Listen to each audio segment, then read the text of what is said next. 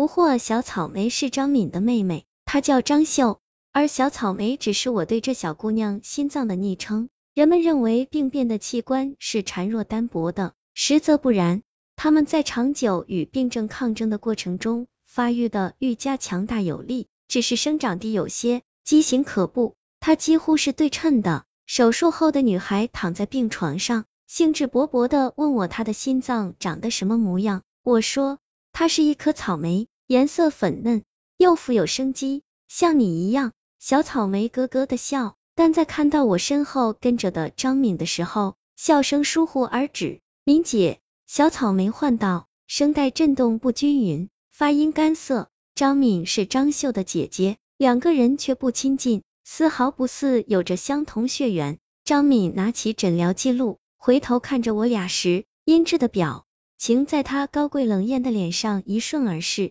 也许是我过于敏感，小草莓患有先天性心脏病。必须在近期接受心脏移植手术。与其说张敏相信我对手术有着百分之百的把握，倒不如说他根本不希望小草莓活着。医生，你怎么了？小草莓问。我蹙眉道，没事，你好好休息，伸手刮一下他的小鼻子，也得好好活着，懂吗？小草莓反常的把我往休息室里一推，趴在我身上咬耳根子，说：“医生。”你救救我吧，我姐姐想害死我呢。小草莓状若癫狂，语无伦次，与平日娴静无力的女孩判若两人。你救救我，我冷静。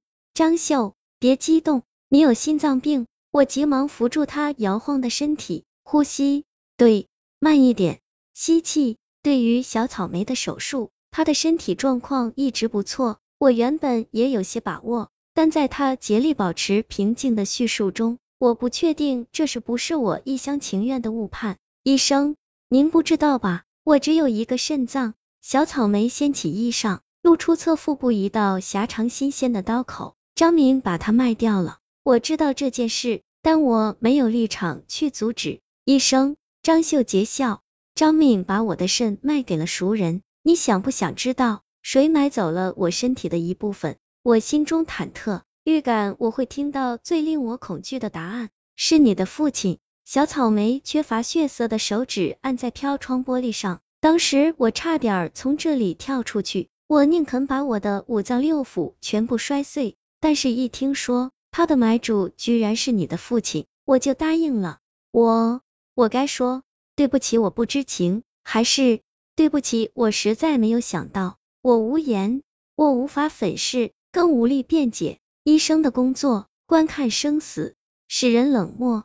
直到旦夕祸福，父亲查出肾衰竭的时候，已经进入二期，保守治疗对于这样的病情并无益处。更换肾脏需要三十万基本费用，前期化疗与术后康复二十万。万幸，这样一笔钱款对于父亲这样半生商海沉浮的中年人来说无关痛痒，但是。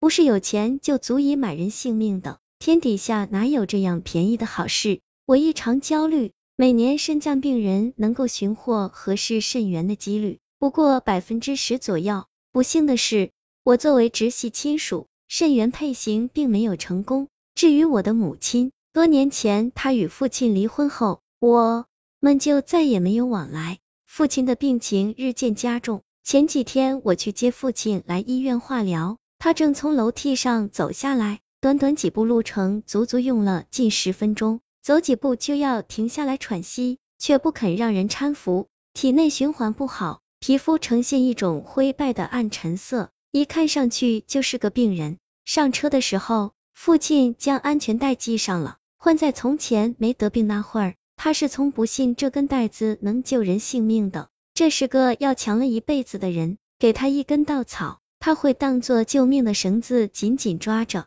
哪怕这根绳子绑在另一个人的脖子上，绷紧这根绳子就可能会杀死一个无辜的人，他仍旧不会放手。父亲是个好人，但我也知道他别无选择，只有获得一颗鲜活的肾脏，才可救他远离死亡。